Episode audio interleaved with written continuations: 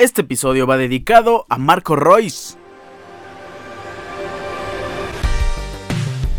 Yo, al igual que muchos de ustedes, me imagino, debemos estar muy tristes por la historia de Marco Royce porque se quedó tan cerca de ganar su primera Bundesliga. 11 años han pasado sin que el Bayern eh, pierda este torneo, es completamente dueño y Marco Royce estaba tan tan cerca, uno de los jugadores más históricos y más emblemáticos, yo creo, de toda la historia en el Borussia Dortmund aún sin ganar una Bundesliga. Estamos bastante, bastante tristes por la historia de Marco Royce y porque más que nada esta era la temporada y la oportunidad más grande que ha tenido a lo largo de 11 años después de su último campeonato el Borussia Dortmund. Ya estaremos hablando de eso. ¿Cómo están? Hoy es lunes 29 de mayo. Esta es la edición número 216 de su programa Deportes Ricardo Cerón Podcast. Estoy muy contento que estén aquí y ya tenemos esa sensación como de que ha concluido el año futbolístico porque ya tenemos las cinco mejores ligas de Europa definidas, la Liga MX está definida, solo falta que terminen los torneos europeos, la Champions, la Conference,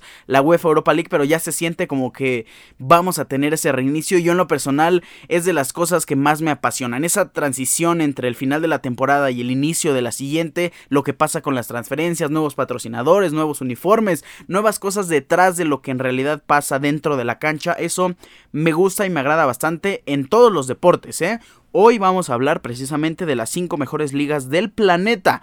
¿Quién ha sido ya campeón oficialmente? Como les digo, ya tenemos a los 5 coronados, pero también hablaremos del ascenso y del descenso. Hablaremos de la Liga MX porque ya tenemos nuevo campeón en este torneo clausura 2023. También ya está definido el partido campeón de campeones, quien enfrentará al Pachuca. Hablaremos del fútbol de estufa, también una que otra transferencia que ya es prácticamente oficial.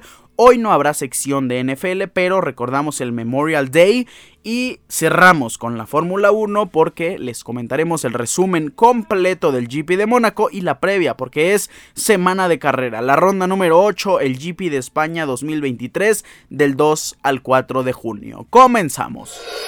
La Premier League ha terminado oficialmente. El día de ayer se vivió el domingo de campeonato. Todos los equipos jugando a las 9 y media de la mañana, horario de la Ciudad de México. ¿Y cómo termina esta temporada 2022? 2023, pues con la hegemonía, con lo que empieza a ser un equipo de época. Hablamos del Manchester City, partidos jugados 38, 89 puntos. Arsenal, no hay que demeritar lo que hizo el Arsenal, sí, muchos pensábamos que iban a ser campeones y que iba a ser un renacimiento histórico impresionante del Arsenal, pero quedar en segundo lugar no es poca cosa, de verdad, no es para nada deplorable lo que hizo el Arsenal. La temporada pasada terminaron hasta el quinto lugar. La temporada antepasada terminaron en el octavo lugar. La temporada 2019-2020 el Arsenal también terminó en octavo lugar. Así que estar en esta temporada en segundo y principalmente regresar a la Champions League es algo bastante bueno para el Arsenal. Tercer lugar para el Manchester United que también se va a la Champions. Newcastle se va a la Champions League. Increíble regreso de las Urracas que terminan en cuarto lugar con 71 puntos. Liverpool jugará UEFA Europa League y la verdad es que le da un toque especial ver a un club tan grande jugar la Europa League. Otra noticia muy muy agradable es que Brighton se va a la Europa League. Muy muy buena noticia de un equipo que hasta hace pocas temporadas estaba en la parte baja de la tabla. Brighton terminó en el lugar número 9 la temporada pasada. La temporada antepasada, el Brighton terminó hasta el lugar número 16. Y en la temporada 2022-2023, sexto lugar UEFA Europa League. Aston Villa se va a la UEFA Conference League, pero además la Premier puede tener 8 equipos representantes en competencias europeas si es que el West Ham clasificado o bueno, eh, terminando esta temporada en el lugar número 14 gana la UEFA Conference League. Recordemos que el ganador de la Conference tiene un lugar asegurado en la UEFA Europa League. En el tema del descenso, Dios mío, lo que vivimos en los últimos minutos de esta, eh, de esta edición, de este torneo, porque el Everton con un gol de Ducure al minuto 57 logra salvar la categoría. 1 por 0 venció al Bournemouth y con eso suma 36 puntos. Quien desciende?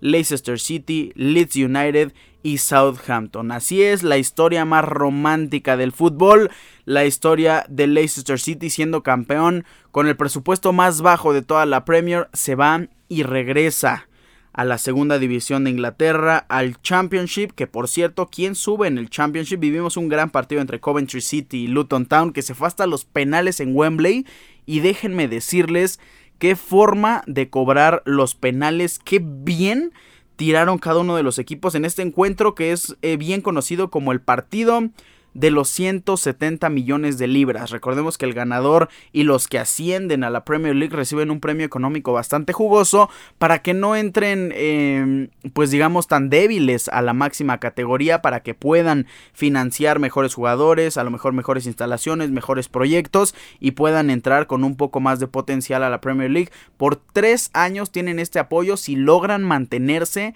en el torneo de Inglaterra. Esa es una increíble noticia y es un apoyo que de verdad solo se ve en Inglaterra. ¿Cómo terminó la tabla de posiciones en el Championship? Bueno, pues el primer clasificado fue el Burnley con 101 puntos. El equipo que descendió la temporada pasada regresa después de un año, mismo caso que Sheffield United con 91. Y en el playoff del ascenso, que se enfrentaba a Luton Town en contra de Coventry City, ambos eliminando a Middlesbrough y Sunderland, clasifica a Luton Town el estadio. Así es el estadio de 10.000 aficionados. Capacidad solo para 10.000 aficionados. El Kenworth Road pues va a ser estadio de la Premier League y eso solo se ve en Inglaterra como les acabo de decir. Es una historia impresionante, una historia increíble. En Inglaterra no hay condiciones de la capacidad del estadio como en otros lugares y eso solo hace que se vuelva mucho más atractivo el torneo. Luton Town lo vamos a ver en la Premier League la siguiente temporada. Hablemos de la Serie El fútbol italiano, que fue la primer liga que se definió por completo y con gran diferencia, está a falta de una jornada para culminar esta temporada 2022-2023. Napoli ya es campeón con 87 puntos, 16 puntos de diferencia, pero todavía no está definido ni el segundo lugar. Lazio tiene muchas posibilidades de quedar en segunda posición, también sorpresa para muchos. Eh, tiene 71 puntos. El Inter tiene 69. Podría terminar todavía en segundo lugar si Lazio pierde y el Inter eh, gana. Tienen la misma diferencia de goles, así que si Lazio empata llegaría a 72 y el Inter si gana también llegaría a 72. Obviamente si tienen la misma diferencia eh, de goles y el Inter gana va a ser nuevo segundo lugar. Milan tiene 67, aspira a subir hasta el tercer lugar nada más que son puestos de Champions del 1 al 4. Ya, eso está completamente definido. Los puestos de Europa League se lo pelean Atalanta, la Roma y la Juventus de Turín. Imagínense a la Juventus, a Liverpool en la, en la UEFA Europa League, también es muy muy atractivo. ¿Qué tiene que pasar para que la Juventus hoy en puestos de Europa de Conference League suba a la UEFA Europa League? Bueno, que la Juventus gane y que la Roma empate o pierda y que Atalanta empate o pierda también. Eso lograría que la Juventus llegue a la UEFA Europa League, si no lo tendríamos en la UEFA Conference League. En el descenso Todavía tras una jornada se pelea un puesto nada más. Sampdoria descendido. Cremonese de Johan Vázquez que bueno, con Genoa eh, descendió, ahora con Cremonese desciende. El puesto que se pelea tras una jornada es el Elas Verona y el Spezia. El problema es que el As Verona se enfrenta al Milan y el Spezia se enfrenta a la Roma. Son partidos complicadísimos. Lo normal sería que ambos equipos pierdan y por ende el Spezia se salvaría y el As Verona quedaría eliminado a menos que por diferencia de goles el Spezia eh, pues pierda por más y el As Verona pierda por menos y eso haga pues que obviamente cambien posiciones, hagan un switch ahí. No creo que vaya a pasar eso. Yo creo que los descendidos va a ser el Asverona, Cremonese y la Sampdoria. Pero el Calcio B nos tiene buenas noticias. ¿Quién va a ascender eh, en, esta, en este torneo? Hoy de hecho se juega en la final por el ascenso entre Bari, por este puesto como de repechaje entre Bari y Strudel, porque todavía no termina la jornada eh, regular. Recordemos que también hay playoffs y recordemos que hay partidos pendientes. Los partidos de semifinales, Strudol, Bari y Cagliari y Parma. Es el mismo caso de, de ascenso en, en, Europa, ya está completamente ascendido Frosinone con 80 puntos y el Genoa de Johan Vázquez, así que el defensa central se podría quedar en la Serie de Italia. Quien busca ese tercer lugar de ascenso es Bari, Parma, Cagliari y Sud Tirol. Esos son los equipos que buscarán llegar a la Serie de Italia. Hablemos de la Bundesliga y lo que acabamos de vivir. Muchos dicen que perdió el fútbol, muchos dicen que eh, Bayern no debió haber sido campeón. La verdad es que si Dortmund empató y además iba perdiendo en el primer tiempo 2 por 0. Fue un caso similar como el de la final de vuelta de la Liga MX. Iban perdiendo 2 a 0 tras 24 minutos. Dortmund no merecía ganar porque dependían completamente de ellos y pierden esa gigantesca oportunidad. Tras 10 años, escuchen este dato, tras 10 años que llevaba el, el Bayern de Múnich siendo campeón, esta fue su peor temporada por mucho. En la temporada 2011-2012 eh, fue campeón el Borussia Dortmund con 81 puntos. A raíz de eso se vinieron 10 campeonatos seguidos, ahora 11 del Bayern de Múnich. Eh, la mejor cantidad de puntos obtenidos fue el año siguiente, en la temporada 2012-2013, donde sumaron 91 puntos.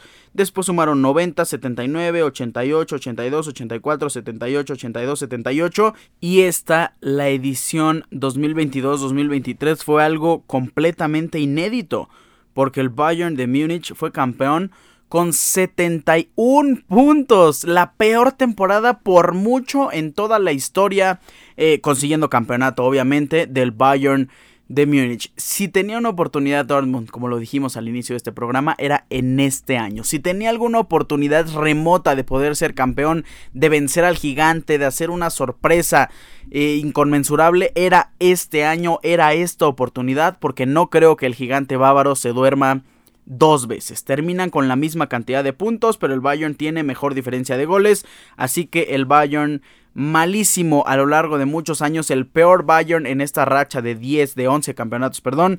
Aún así, en esta liga tan mediocre y tan eh, triste, le alcanza para ser campeón una vez más. Dortmund se queda con 71 puntos, Leipzig y Unión Berlín se clasifican a la Champions. Una buena noticia la de Unión Berlín porque es un equipo histórico que ha crecido poco a poco a base de trabajo, a base de mucho esfuerzo y ahora eso se le ve recompensado. Llegan a la UEFA Champions League con 62 puntos. Se va a Friburgo a la Europa League y Leverkusen se queda en la UEFA Conference League. Quien desciende? Schalke 04 y el Hertha Berlín.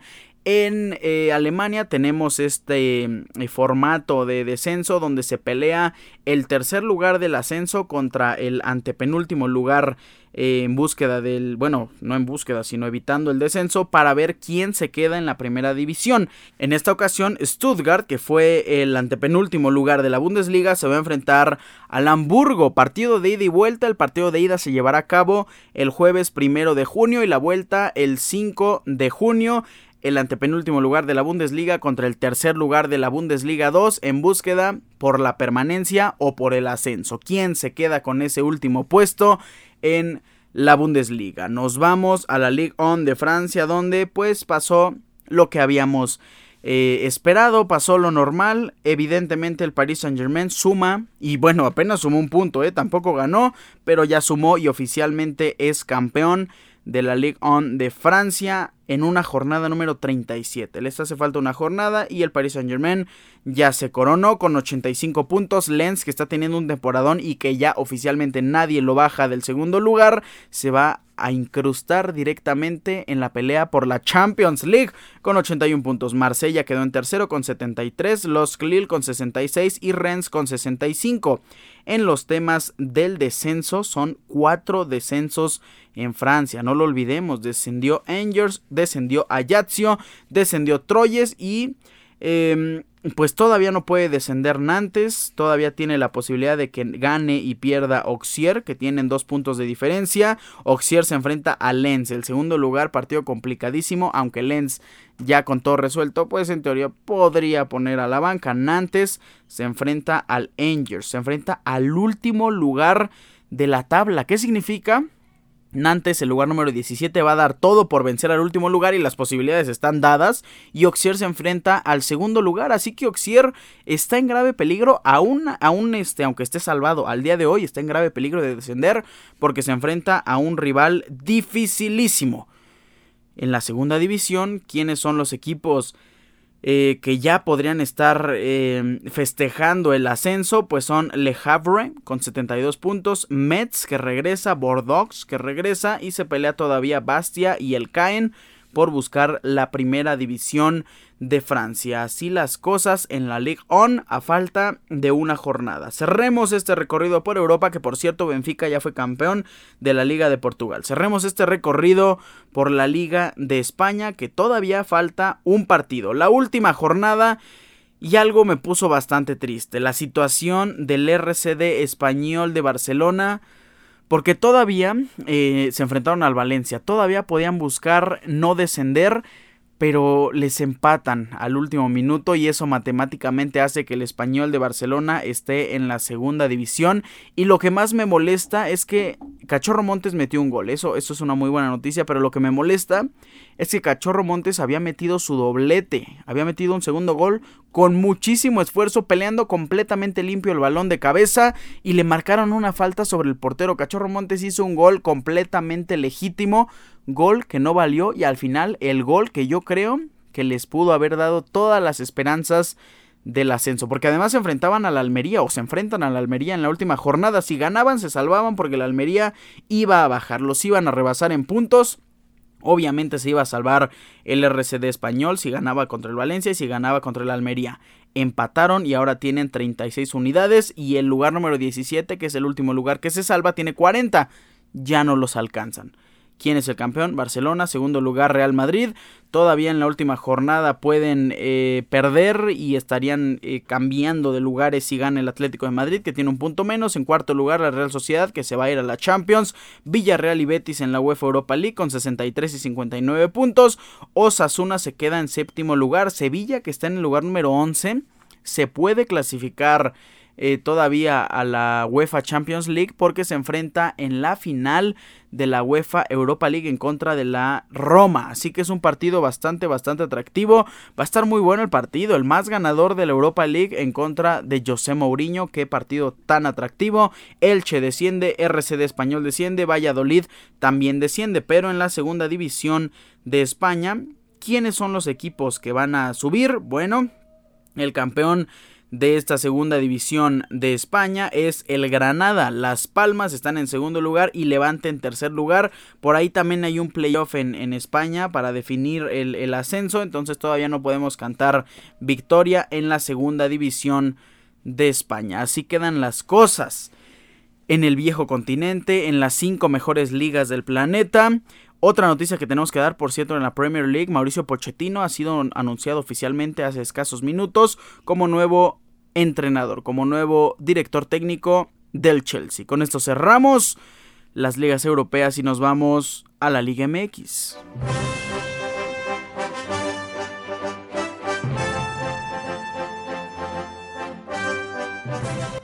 Final eh, aburrida en la ida de nuestro torneo clausura 2023 de la Liga MX.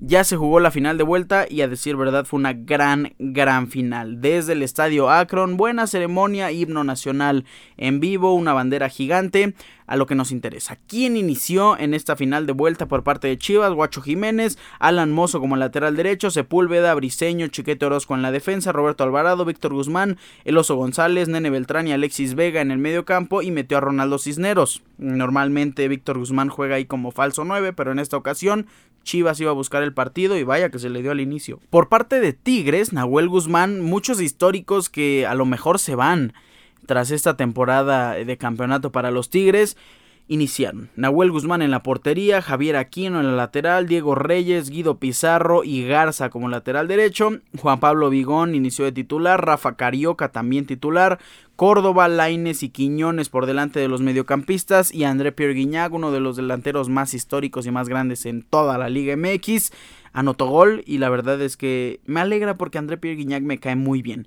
El partido inició bastante agitado por parte de Chivas y bastante incisivo. Las Chivas Rayadas anotaron el primer gol, buen gol por parte de Roberto Piojo Alvarado al minuto 11, después Víctor Guzmán anotó gol al minuto 120 y hasta ese momento pensábamos que las Chivas iban a dominar el encuentro, que las Chivas habían salido en un buen día y que Tigres pues em, como muchos lo denominan iba a salir como el equipo chico que repito, muchos eh, ya lo clasifican así, aunque ya sea el quinto equipo más ganador en toda la historia de la Liga MX, más que seguramente los equipos de los aficionados que, que lo juzgan, pero en fin, Tigres eh, no se fue con la cabeza abajo, terminó el primer tiempo, en el segundo tiempo empezaron a atacar, a presionar un poquito más, una mano injustificable, la verdad. Una mano que fue un error completamente de Chivas le da la primera oportunidad a Tigres. Un penal al minuto 65 que André Pierre Guignac cobra con mucha autoridad, con mucho poder. Y hasta ese momento empezaba la preocupación de las Chivas Rayadas de Guadalajara. Empezó a presionar más Tigres, empezó a tener jugadas más de peligro. Y las Chivas empezaban a hacer un poquito más para atrás cada vez. Y aquí viene el problema donde creo que empieza a pecar Belko Paunovic y empiezan a pecar las chivas. Sacan a Ronaldo Cisneros, sacan a Alexis Vega, sacan a los delanteros, entra Pavel Pérez, entra también eh, Sánchez, entra Conejo Brizuela y pues la verdad es que se empieza a ver un panorama muy familiar en esta, en esta liguilla, un panorama como el que vivimos en las semifinales de las Chivas en contra del América. Chivas empieza a defender, Chivas empieza a hacerse para atrás, empieza a replegar y si la historia reciente nos ha dicho algo es que eso es motivo de remontada. Pues ¿qué pasó? Llegamos al minuto 71 donde Sebastián Córdoba anota el gol del empate. El mejor jugador sin duda alguna en esta liguilla de Tigres. Ojo, no en el torneo, solo en la liguilla porque el torneo de Córdoba, híjole, muy muy apagadito, pero en la liguilla, Dios mío, anota gol Córdoba, un gol que le cae como balde de agua alada a las Chivas. Y hasta ese momento ya se vieron tan apagados, se vio que no se les eh, no se les encontraba la forma de, de poder remontar, hubo por ahí un espejismo de ataque de las Chivas, pero terminó todo empate. En el tiempo regular nos fuimos a los tiempos extra y al minuto 110 tras un par de cabezazos. Primero, Pocho Guzmán salvó un cabezazo de Córdoba que iba a ser un muy buen gol y después la fortuna eh, le sonríe a los Tigres y el capitán Guido Pizarro remata hacia abajo, rebota en la cabeza de un jugador de Chivas, sale elevada, Víctor eh, Pocho Guzmán ya no alcanza a rematar, ni siquiera lo intentó Guacho Jiménez que Híjole, en el segundo gol de, de, Tigres, Guacho Jiménez no salió. El defensa que fue Alan Mozo tampoco la cubrió. Fue una completa desconcentración. Y pues nada, eh, termina también fallando. Para mí también termina quedándose corto en el tercer gol. Y repito, al minuto 110, Guido Pizarro anota el 3 por 2 para los Tigres que le daba momentáneamente el campeonato. Córdoba sale expulsado al minuto 117. Una jugada donde le quitan el balón. Se veía la contra de, Chivas. Mete, mete la mano. Le sacan amarilla. Ya tenía el cartón eh, amarillo. Y al final termina siendo expulsado. Mismo caso que Sepúlveda al 120 más 3. Las Chivas lo intentaron, las Chivas buscaron como sea, pero al final de cuentas no les alcanzó. Tigres tuvo mejor posesión, tuvo más remates, tuvo más remates al arco y termina siendo el campeón por octava vez en toda su historia. Tigres, cinco campeonatos en nueve años. La historia reciente de Tigres es brillante. De hecho, no sé por qué no he visto a más personas empezar a, a ser aficionados de Tigres, porque sin duda alguna es el equipo que más ha ganado y que más éxitos ha tenido en los últimos tiempos. Tigres ya es de los más ganadores. Será muy, muy debatible perdón, el tema de, de, la grandeza, el tema de la historia, el tema de la afición, pero la verdad es que Tigres ya se está colocando y empieza a ser uno de los grandes candidatos para ser de los grandes de México junto a los Pumas, junto al Toluca, al América, a las Chivas, junto a los grandes olvidados como Atlante, como Necaxa, Tigres se está empezando a meter en la historia y en los libros de reconocimiento de la Liga MX. Jugadores como André Pierre Guignac, como Javier Aquino, que ya son pentacampeones en la Liga MX. Bueno, qué cosa lo de estos jugadores. Es algo impresionante y desde aquí felicitamos a Tigres porque 3 por 2 fue el marcador global y Tigres es el campeón del torneo Clausura 2023 de la Liga MX. Vamos a cerrar esta eh, sección con el fútbol de estufa de la Liga MX. Vamos a comentar los fichajes que ya son prácticamente oficiales y conforme vayan pasando los episodios les vamos a empezar a decir qué es lo que va a pasar con los equipos y qué jugadores los empiezan a conformar. Iniciamos con el América que oficialmente ya tiene de baja a Jürgen Damm y a Fernando El Tan Ortiz. Se dice que su primer fichaje ya amarrado es Kevin Álvarez, el exjugador eh, que podría ser exjugador de Pachuca por una cifra que ronda los 11 millones de dólares. Dios mío, qué cifra tan grande y creo que pudo haber una cifra menor, pero con la oportunidad de irse a Europa no la aprovecha Kevin Álvarez o a lo mejor no hubo ofertas, a lo mejor, pero lo que yo creo es que Pachuca se va por la oferta más jugosa, un jugador que debería ya de estar en Europa, pues va a seguir en el equipo más controversial de México, hablamos de Kevin Álvarez. Atlas, Rivaldo Lozano de Santos ya es su primer jugador oficial, se va Jesús Osejo porque es libre y hay un rumor de que posiblemente llega Alejandro Mayorga de las Chivas. Atlético de San Luis, se dice que Jürgen Damm ya va a llegar al Atlético de San Luis, se va David Ochoa, se va Sabín Merino, Rodrigo González, Marcelo Barovero y David Andrade oficialmente. Con las Chivas no tenemos bajas y todavía tampoco tenemos altas porque evidentemente... Acaban de terminar el torneo. Se dice que tienen interés por Luis Chávez, obviamente. Ricardo Marín del Atlético de Salaya de la Liga de Expansión. Y Oscar Wally del CD Lugo de España. Ojo. Cruz Azul. Las altas. Eh, la alta que ya es muy mencionada y que prácticamente ya es oficial es la de Carlos Salcedo.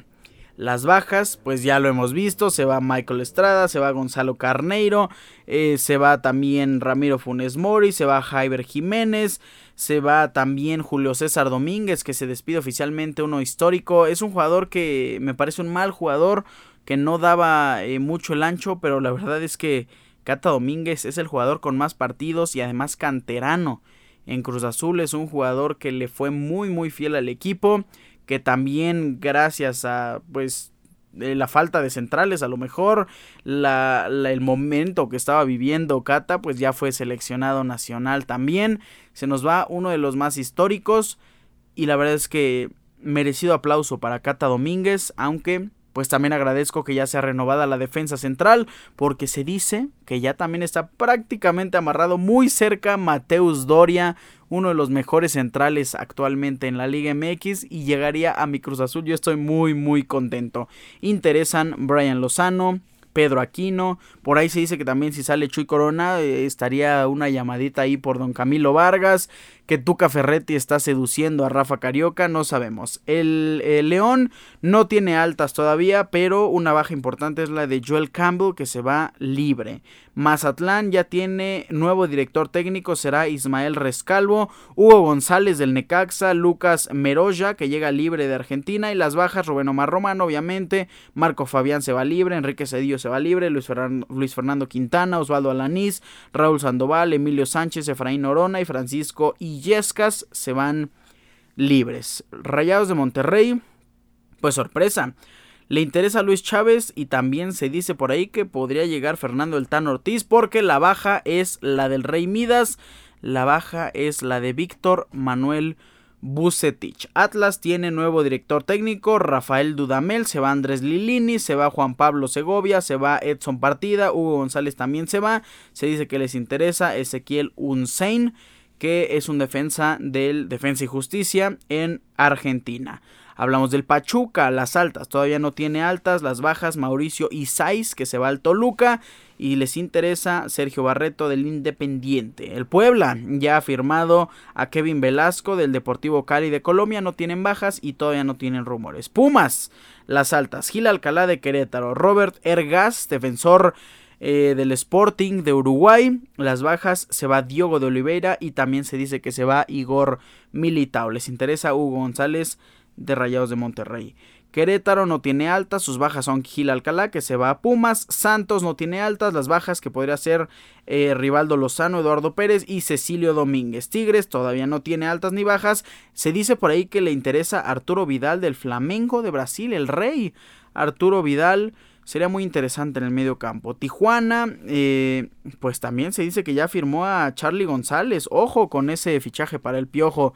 Herrera que ya lo tuvo en los Tigres, no tienen bajas y todavía no hay rumores. En Toluca, las altas son de Mauricio Isais, un lateral izquierdo que le interesa mucho a Nacho Ambriz, ex ahora de Pachuca. Se dice que se va Camilo Zambetso eh, como agente libre, se va Carlos González también. Y esos son los rumores. Toluca no tiene más rumores de cara al siguiente torneo, que es el torneo Apertura 2023. Ya estaremos comentando, como les dije, todas las cosas y todos los jugadores que llegan oficialmente y los rumores también más fuertes de cara al siguiente torneo en la Liga MX y de cara al fútbol de estufa. Vamos a cerrar este episodio con la sección de Fórmula 1.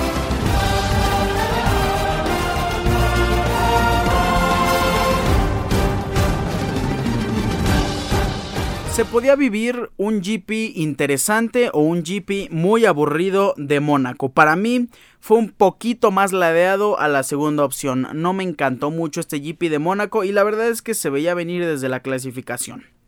¿A qué me refiero? En la clasificación tuvimos un accidente aparatoso de Sergio Checo Pérez que lo hizo salir desde la última posición el día domingo. ¿Y eso qué nos daba? Pues que Max Verstappen tenía toda la pista libre con ese Red Bull imparable, imponente para ser ganador en Mónaco. Wang Yusu, eh, Nico Hulkenberg, Magnussen y Sargent fueron los eliminados en la clasificación número 1 en la cual y 1. Piastri, De Vries, Albon, Stroll y Bottas fueron los eliminados en la Q2. Y cómo terminó eh, la Q3 con Max Verstappen, Fernando Alonso peleando muy muy cerca. De hecho, eh, en la comparativa de toda la vuelta, Fernando Alonso tuvo la ventaja en la mayoría del circuito y al final, tras una mala última curva de, Fernando, Max Verstappen logra adelantársele, eh, adelantársele no literalmente, sino en, en tiempo y hace una mejor vuelta. La vuelta de Max fue de 1.11 con 365 milésimas y Fernando Alonso hizo 1.11 con 400 49. Muy, muy cerca, muy cerca de poder salir Poleman Fernando Alonso. Y es muy complicado adelantar en Mónaco. Así que pudimos haber visto una carrera histórica, una carrera legendaria y muy atractiva. No fue así. Charles Leclerc salía en tercer lugar, Ocon en cuarto, Sainz en quinto, Hamilton en sexto, Gasly en séptimo, Russell en octavo, Yuki Tsunoda en noveno y Lando Norris en décima posición. Checo Pérez tuvo una de las peores, peores carreras en todo el... Bueno, fue la peor carrera de todo este año y fue una de las peores carreras que ha tenido en Red Bull. Se vio como desesperado Checo Pérez. Se me hizo como el videojuego de Fórmula 1 jugando en Mónaco, donde quieres rebasar en sitios donde no es tan apto, donde se ha comprobado que no es una buena oportunidad, pero la desesperación de ya querer adelantar lugares hizo que Checo chocara pronto, entrara a cambiar el alerón delantero, volviera a chocar, volviera a entrar, se vino la lluvia, Checo cambia neumáticos, se viene la lluvia más intensa y Checo cambia otra vez neumáticos por los neumáticos de lluvia, después se va el agua y Checo pues tiene eh, que terminar esta carrera y acaba en un lugar pues triste, termina en el lugar número 16 con una diferencia de dos vueltas de Max Verstappen sumando 0 puntos. Stroll choca, no termina la carrera, do not finish. Kevin Magnussen también no terminó la carrera. Max Verstappen, pues de costumbre, se le separó sin problema alguno a Fernando Alonso. Primero llevaba 3 segundos, hasta ahí esperábamos que Fernando Alonso retomara el ritmo. No pasó, después una diferencia de 10, después una diferencia de 19. Después eh, Fernando Alonso cambia los pits en un mal momento. Eh, y Max Verstappen se le adelanta sin problema alguno y al final Max Verstappen terminó haciendo una hora 48 minutos 51 segundos 980 y Fernando Alonso termina a 27.921 segundos de líder sumando 18 puntos Ocon en una gran gran carrera y una excelente noticia porque es el primer piloto fuera de Red Bull y de Aston Martin en terminar eh, en podio. Ocon a 36.99 segundos de Max Verstappen, sumando 15 puntos. La vuelta rápida fue para Hamilton, haciendo una vuelta con un tiempo de 1.15.650. Hamilton terminó en segundo lugar, George Russell en quinto, sumando 13 y 10 puntos respectivamente. Eh, la parada de pits más rápida fue para Red Bull con un tiempo de 2.15 y el piloto del día obviamente iba a ser Esteban Ocon. Y aquí viene la noticia que no nos agrada tanto. El, eh, campeonato de, pilotos obviamente lo lidera Max Verstappen, pero ahora ya se le separa por mucho a Sergio Checo Pérez. Max tiene 144 puntos, Checo tiene 105, Fernando Alonso tiene 93 puntos, Hamilton tiene 69, Russell 50, Sainz y Leclerc tienen 48 y 42, le sigue Lance Stroll con 27. Esteban Ocon tras este maravilloso tercer lugar, suma 21 puntos, Pierre Gasly tiene 14, Lando tiene 12, Hülkenberg tiene 6 puntos, Oscar Piastri tiene 5, Bottas y Wang Yusu tienen 4 y 2, mismos que Yuki Tsunoda y Kevin Magnussen, Alexander Albon tiene un punto y Nick De Vries y Logan Sargent todavía no suman. En el Mundial de Constructores, Red Bull es líder absoluto sin problema alguno, con 249 puntos, Aston Martin tiene 120 a 1 de diferencia de Mercedes. Es Fernando Alonso el que le está sacando las papas a Aston Martin hasta el momento. Tienen 120, Mercedes 119, Ferrari tiene 90, Alpine tiene 35, McLaren tiene 17, Haas tiene 8, Alfa Romeo 6, Alfa Tauri los dos puntos de Yuki Tsunoda y Williams es el último lugar con un solo punto. Ese punto que consiguió Alexander Albon. Así terminaron las cosas en un GP histórico, en el GP de Mónaco, un GP mítico, pero nos quedó a deber, o por lo menos a mí, en esta edición 2023. Otra buena noticia, terminando ya el GP de Mónaco, es que es semana de carrera. Es el GP, es semana del GP de España 2023. El circuito de Barcelona-Cataluña, un circuito hecho para eh, albergar muchas pruebas, hecho para albergar muchas divisiones, un circuito muy conocido en la Fórmula 1, nos recibe del 2 al 4 de junio en la ronda número 8 de este campeonato 2023 de la Fórmula 1. Hablemos un poco del circuito. El circuito tiene una longitud de 4.657 kilómetros. Ha sido readaptado y por eso no hay tiempo de vuelta récord en este circuito. Va a ser un poco diferente. Van a dar los pilotos un total de 66 vueltas. El primer GP en estas calles, en este circuito, fue en 1991. Recorrerán una distancia total de 307.236 kilómetros. ¿Qué pasó en la última carrera en España, la temporada 2022? Pues lo que esperábamos. Max Verstappen siendo el piloto ganador, eh, sumando 25 puntos. En esa ocasión Checo Pérez terminó en segundo lugar, pero Checo hizo la vuelta rápida. Russell terminó en tercero, Carlos Sainz terminó en cuarto, Hamilton en quinto. Eh, no terminó la carrera Charles Leclerc como de costumbre, ni Wang Yu-su.